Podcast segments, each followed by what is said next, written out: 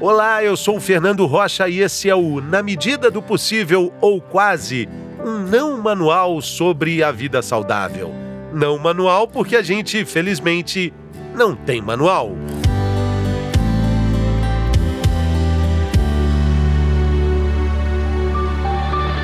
Você sabe quanto de sal você consome por dia?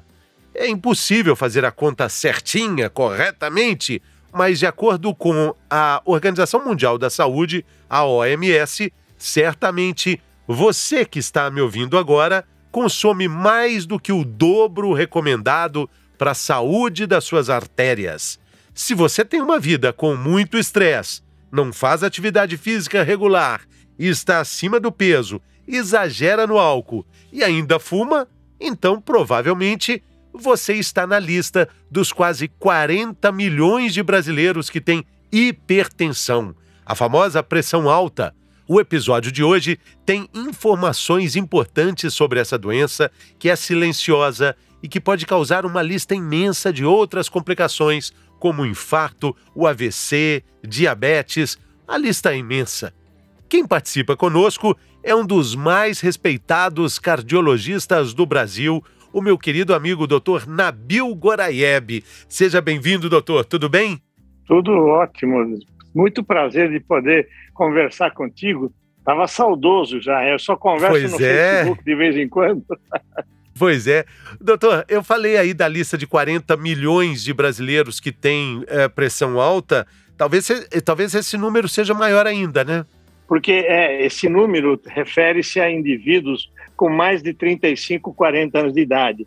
E tem que lembrar que 4 a 5% das crianças têm hipertensão arterial. Criança pequena, de 5 anos, 6 anos. 3 a 4% tem. Então, é uma outra turma que pouca gente vê. Puxa vida! Uma das coisas que a gente ensina o cardiologista nas aulas de residência que tem que ter aparelho de pressão para adulto, para gordos e para crianças. E ninguém tem para criança, só o pediatra. Então é importante Sei. que a gente lembre que a criança também pode estar hipertensa sem saber, sem perceber, sem ter sintomas, e isso vai refletir na idade mais adulta. Agora, como é que a gente deve usar esse aparelho e qual aparelho é. usar para a gente ter o controle da pressão? É, é importante ter um aparelho de pressão em casa, porque hoje já faz parte da, do garfo e faca, você tem que ter também aparelho de pressão. Faz parte da, da nossa cozinha da casa. Não tem jeito, porque todos nós que moramos e vivemos numa, nas metrópoles, nas cidades, vamos ter uma chance de ter pressão alta. No Brasil, por exemplo, os índios brasileiros foram examinados muitos anos e ninguém dos índios era hipertenso. Ninguém, nenhum deles, porque eles não comem sal. Eles comem peixe de água doce, comem animais. Então, essa falta do sal, para eles, eles se acostumaram. Nós uh, não acostumamos, nós precisamos ter um pouco de sal. A média ideal para se alimentar de sal no, no, modernamente é 4 gramas por dia seria uma, cane... uma tampinha e meia de caneta Bic. Posso falar Bic, né? O presidente usa. Claro. Então, então uma tampinha e meia de, de sal é a quantidade de sal que a gente usa durante o dia. O que o brasileiro come, você deu o número da Organização Mundial da Saúde, mas no Brasil é uma média de 14 gramas por dia. É mais que o dobro. Mais do que o dobro. E não tem. Se você pegar um pai da sua idade com seu filho, vai no num desses fast food aí que vende hambúrguer. Uma vez eu vi eu sentado com a, com a minha filha, uma caçula de hoje de 12 anos, o pai pegou uma batata, um menino pegou uma batata, pintou ela de sal inteirinha, ela ficou branca e deu para o pai. O pai feliz da vida, oi que legal, filhão. Ele devia dar uma bronca no filho. Não faça isso. E o sal para o brasileiro virou tempero. E ele, na verdade, é um alimento saudável até certa quantidade. Passou disso, vai ajudar a desenvolver hipertensão. Pressão alta é uma doença familiar Em geral, você não é o primeiro da fila, salvo se você tiver uma doença dos rins ou uma doença grave diferente. Isso gira em torno de 4 a 5% dos hipertensos, eles ah, têm doenças que provocam a pressão alta. O resto dos hipertensos, 95%, é por excesso de sal quando vem de famílias que têm pressão alta. Você tem o gene, tem o hábito, mas aí você começa a acostumar a comer sal demais, você vai ganhar a sua hipertensão na idade adulta. Agora, vamos, vamos explicar aqui a questão desse aparelho, né? Que eu acho que uma das formas de controle, a gente a gente está falando do sal, é, a questão do sal na mesa, o sal, o sal ao alcance da mão. Tem muita gente que cozinha com um pote de sal do lado do fogão. Tudo isso tem que, tem que fazer parte da mudança de hábito. E uma dessas mudanças de hábito é o controle diário, ou diário ou regular da, da, da pressão. Isso. Eu queria que o senhor me falasse qual o aparelho, já que a gente tem aparelhos que, que uh, tem variados preços e variadas formas de uso. Qual é a que o é. senhor recomenda e como usar? Parece que três vezes seguidas, né? Temos que fazer três, é. três medidas. Três medidas a gente faz. Comprar um aparelho, de preferência, que seja digital, então ele dá os números digitalmente, que deve ser usado no braço, é melhor, do que no punho.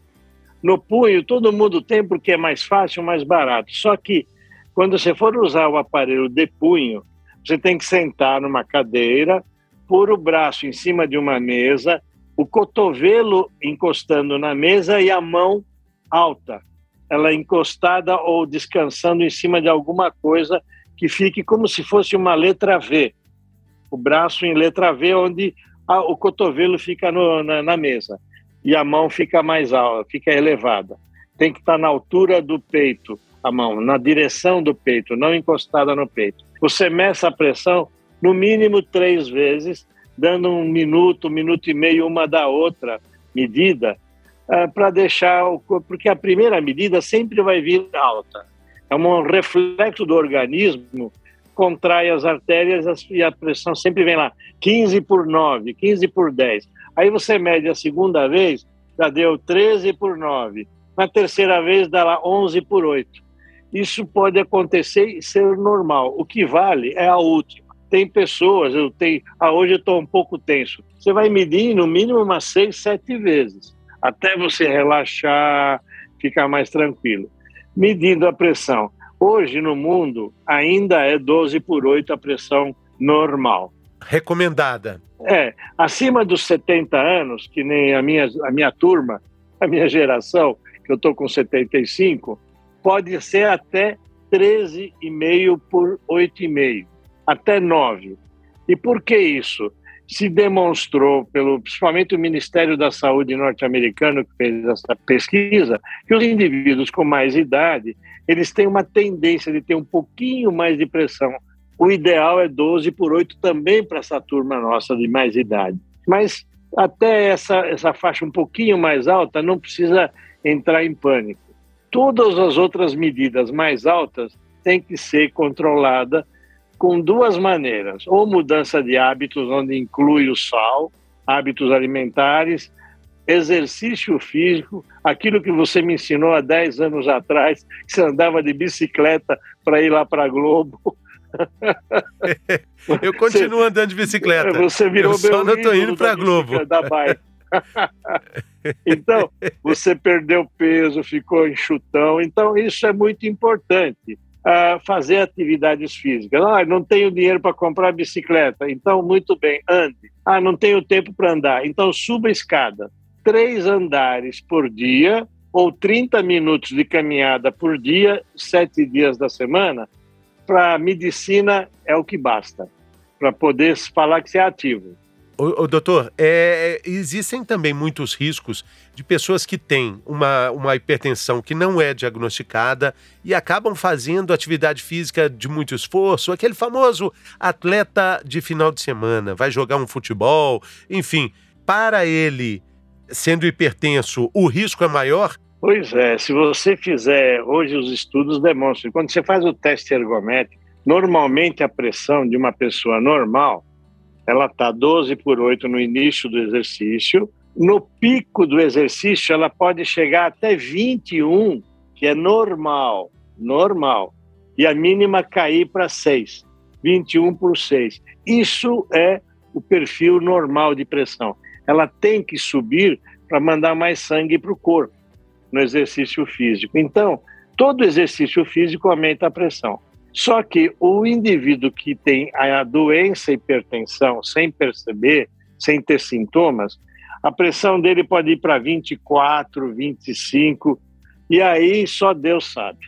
Passou de 22, é perigoso. E a mínima, no indivíduo que tem pressão alta, ela não é, ela não está em 8, ela está em 9 e 10. Quando ele faz exercício, ela vai para 11, 12, 13. E aí o risco de dar um derrame cerebral. Então, esse que é o problema. Ela subir normalmente faz parte da fisiologia normal. Só que ela tem que ter uma curva que a gente chama curva normal. Ela aumenta normal, a mínima diminui normal. É assim que é. Doutor, quem, quem toma remédio para pressão alta toma para o resto da vida? É, em geral, sim. A hipertensão é uma doença crônica de, e não tem cura.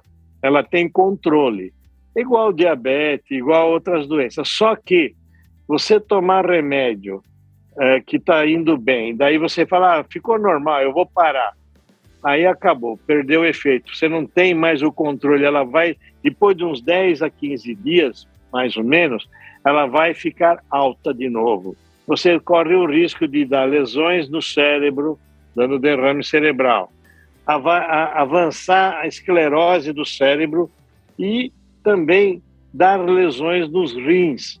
E aí está completo o problema, porque a hipertensão é uma doença que se controla. Se ela não está controlada, ela atinge o que a gente, os médicos chamam de órgãos-alvo. É o coração, o cérebro e os rins. Então, o indivíduo que tem hipertensão não tratada, ele chega numa, numa determinada idade, depois de 20 a 30 anos de pressão alta, ele começa a ter pressão alta com 30 anos, quando tiver com 50, 60, ela pode ter destruído já o rim, o cérebro e o coração. E aí não tem conserto mais. Aí é aquela história, quebrou o vidro, você não tem jeito de consertar o vidro mais. Então, passa a ter as complicações que são a tristeza das doenças. Você fica paralítico, com sequelas de não poder mexer mais, você fica sem poder condições de ter uma qualidade de vida, você pode ter angina, infarto, você pode ter, vai ter que fazer diálise, hemodiálise dos rins. É, são as complicações da hipertensão. E, e doutor, é, é, é muito triste isso, porque é uma doença que ela não dá sinais. A pessoa pode passar a vida inteira, o senhor disse, pode passar 20, 30, 40 anos sem é, sintomas. Muita gente fala que um sinal clássico é aquela dor na nuca, assim atrás, né, da nuca. É verdade? Esse é um dos sinais de pressão alta? Existem outros? É, não, pode ser, não é igual a.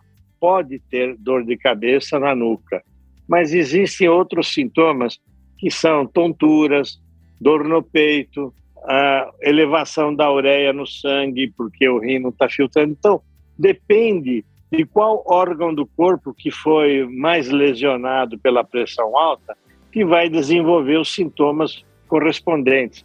Infarto do miocárdio ou angina, naquele que teve mais lesões das coronárias por conta da pressão alta. Então, ela é uma doença traiçoeira. Nós calculamos que 50% dos hipertensos não sentem nada mesmo com pressão a 18 por 12, ele está numa boa, não percebe que está com dor. E é um horror isso, porque a dor, é, ela avisa, é um alerta. Você sente dor, mal-estar, graças a Deus, porque aquilo te avisa que tem alguma coisa errada. Quando você não sente nada, e veja só, aproveitando, os caminhoneiros hoje, eles têm 60% dos caminhoneiros no Brasil têm pressão alta. Imagina. E são, não são idosos, são pessoas relativamente da faixa dos 30 a 40 anos, mas eles têm uma vida estressante, cansativa demais e come o que está na frente. Ele não tem jeito, ele vai comendo na estrada, o que tiver ele come, não vê sal, não vê. Então, num levantamento que a Sociedade de Cardiologia fez aqui em São Paulo, 60% dos caminhoneiros têm pressão alta. Olha que coisa horrorosa. É um número alarmante mesmo, porque é uma profissão de muito cuidado que coloca em risco não só a vida deles, mas também de quem está na estrada, né, doutor? e você vê o que tem mais de desastre é caminhão, né? Agora, doutor, existem também, a gente estava conversando antes aqui da gravação, uma infinidade de, de remédios ditos naturais para curar a pressão alta. Um clássico que a gente pode lembrar é um chá de berinjela, né? Um suco. Coloca berinjela em algum lugar, a berinjela iria cuidar da pressão alta. Qual a opinião do senhor sobre isso? Quem está buscando receita para isso não vai ser aqui que vai encontrar, né, doutor? É, infelizmente, seria maravilhoso se eu tomar um suco de berinjela que é ruim para danar, para fazer corrigir a pressão. Então eles misturam com laranja, põem limão, tenta inventar algum jeito, não vai ajudar. Comida é comida, remédio é remédio. Tá certo que muitos remédios vêm dos vegetais. Você sabe que uh, a própria aspirina, ela vem da casca do salgueiro, que descobriram que o salgueiro tirava a dor. Quando foram ver, tinha o ácido acetil salicílico no salgueiro. Então, vários remédios vêm das plantas, só que tem dosagem certa, quantidade certa, tiraram as, as, as coisas ruins que se encontra naquele suco. Então, você tomar um suco de berinjela, ou de chuchu, ou de alguma outra coisa para baixar a pressão, você está jogando fora. É uma pagelança, infelizmente, não tem realidade médica que ajude o melhor você quer comer berinjela, opa, pode comer à vontade. Não vai baixar a tua pressão, mas vai ser saudável, porque é um alimento saudável, é gostoso. Fazer uma berinjela assada é uma maravilha. Você só põe o limão nela e vamos em frente. Então, medicação, alimentos naturais não resolve. Doutor, é, para a gente caminhar para o fim aqui, como é que é feito o diagnóstico da pressão alta? Eu sei que para um médico cardiologista experiente como o senhor, é até um pouco difícil você, como médico, cravar ali, difícil que eu digo assim, é, determinar para o paciente que ele vai ter uma doença crônica que ele vai ter que tratar o resto da vida dele, que nunca vai dar para descuidar com ela, né? Pois é, na verdade a gente tem que lembrar que o ser humano ele nasceu para viver 30 anos, né? Só que, no, que a medicina mudou. Você lembra dos teus avós, os bisavós, eles morriam de doenças Ninguém passava dos 50 anos. Nos anos da Segunda Guerra Mundial, o velho era, tinha 50 anos, hoje é 90. Então, nós mudamos o perfil da vida, a qualidade de vida mudou, então as doenças começam a aparecer com mais frequência. E você ter uma doença crônica como hipertensão, é, é hoje em dia você tem condições de viver até os 90 anos, 100 anos até, com a hipertensão. É, basta você se controlar, não engordar, fazer exercício, evitar o que aumenta a pressão, que é o sal. E falar assim: olha, a cerveja aumenta a pressão? Não. É o que você come para beber a cerveja. A linguiça calabresa, é a batata frita. Doutor, vamos combinar. A cerveja é diurético. Pois é. E o, o remédio para pressão também é um diurético. É um, é, é... Então a cerveja, na verdade, ela até ajuda a baixar a pressão, né? Olha, você sabe que eu estudei cerveja durante dois anos ah, na, na Espanha e na Bélgica, do ponto de vista cardiovascular. Até uma lata de cerveja não tem problema. Passou de duas latas, você tem o risco de virar o fio e passar a ter pressão alta por conta da cerveja. Olha aí, doutor Nabil Goraeb liberou uma latinha de cerveja por dia. Ou uma taça de vinho por dia. O problema é que o coração acha ótimo, até aplaude. O fígado e o pâncreas que vão achar ruim. Então você tem que ter um equilíbrio. E não vem com essa história, Fernando, que eu, só bebo socialmente. Entrou um paciente no meu consultório, eu fiquei assim muito feliz dele, eu só bebo socialmente. E falei, como é que você bebe? no sábado eu vou pescar logo de manhã com meus amigos, às oito da manhã, a gente volta às nove da noite. Nós vamos para o alto mar. Cada um leva a sua bebida. Falei, o que, que você leva? Ah, eu levo oito dúzias de cerveja. Falei, mas para todo mundo? Falei, não, só para mim. Falei, ah, como é que faz isso? Inclusive, ele faz xixi no mar. porque não tem lugar que aguente. Então ele falou que bebe socialmente. Falei, por que você falou socialmente? Ah, porque é sábado. Então, vamos lá. Não é bem assim. Você pode beber sua bebida alcoólica em níveis, vamos dizer assim, médicos sociais, que é uma lata de cerveja por dia ou um copo de vinho por dia. Vinho de preferência o tinto, que o vinho branco tem muito doce, muito açúcar. Tudo tem que ter limite, não adianta. Até água em excesso mata, né? mata afogado. Então a pessoa tem que ter equilíbrio, tem que tomar remédio. E outra coisa, Fernando, não adianta pegar o remédio que a sua tia toma, que você quer tomar também. Nós damos a medicação de acordo com o estado médico de cada paciente. Um toma um determinado medicamento, outro toma outro, de acordo com o que nós encontramos do ponto de vista médico no exame que a gente fez no paciente. Tá certo. Participou aí conosco, meu querido doutor Nabil Goraieb, explicando mais sobre essa doença silenciosa que é a hipertensão e atinge mais de 40 milhões de brasileiros. Doutor Nabil, sempre uma alegria te ouvir, te ver, te encontrar. Tudo de bom, felicidades aí na jornada. Muito obrigado pelo carinho. Muito obrigado pela oportunidade, parabéns.